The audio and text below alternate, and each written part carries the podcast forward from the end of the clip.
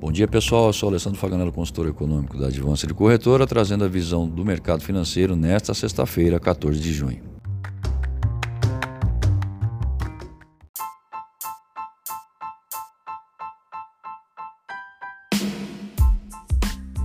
Dólar comercial abrindo em alta de 0,57%. O comportamento da moeda no exterior, o índice Index, em alta de 0,25%. Já para o mês de julho, a moeda cotada em alta de 0,55%. E a China envia mais sinais de alerta, aumentando a aversão a risco. Agora, o gigante asiático vê desaceleração de sua produção industrial em maio, com um crescimento de 5%, leitura mais fraca desde 2002. Também os investimentos em ativos fixos desaceleraram no período entre janeiro e maio, chegando a 5,6%, o que alimenta a perspectiva de que estímulos que possam acelerar o crescimento se façam necessários.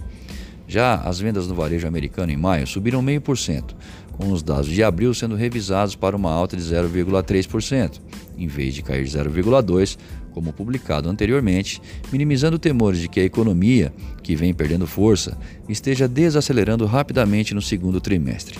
As projeções para maio eram de que as vendas no varejo subissem 0,6%. Ainda nesta manhã, às 11 horas, se conhecerá o índice preliminar da confiança do consumidor americano em junho. Por aqui, o IBCBR, espécie de sinalizador do PIB, contraiu 0,47% na comparação com o mês anterior. Com a recuperação econômica brasileira patinando, crescem as apostas de corte na Selic adiante. Afinal, os números de atividade não são nada animadores. As centrais sindicais devem acreditar que a paralisação é a solução.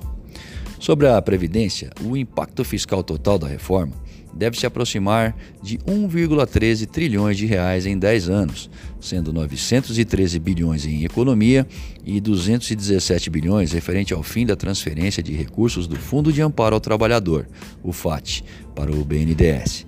Essa é a projeção que o parecer da reforma, que ainda não tem data para ser votado na comissão especial, trouxe. Acesse o panorama de mercado através do nosso site, advancedecorretora.com.br. Fique bem informado e tome as melhores decisões.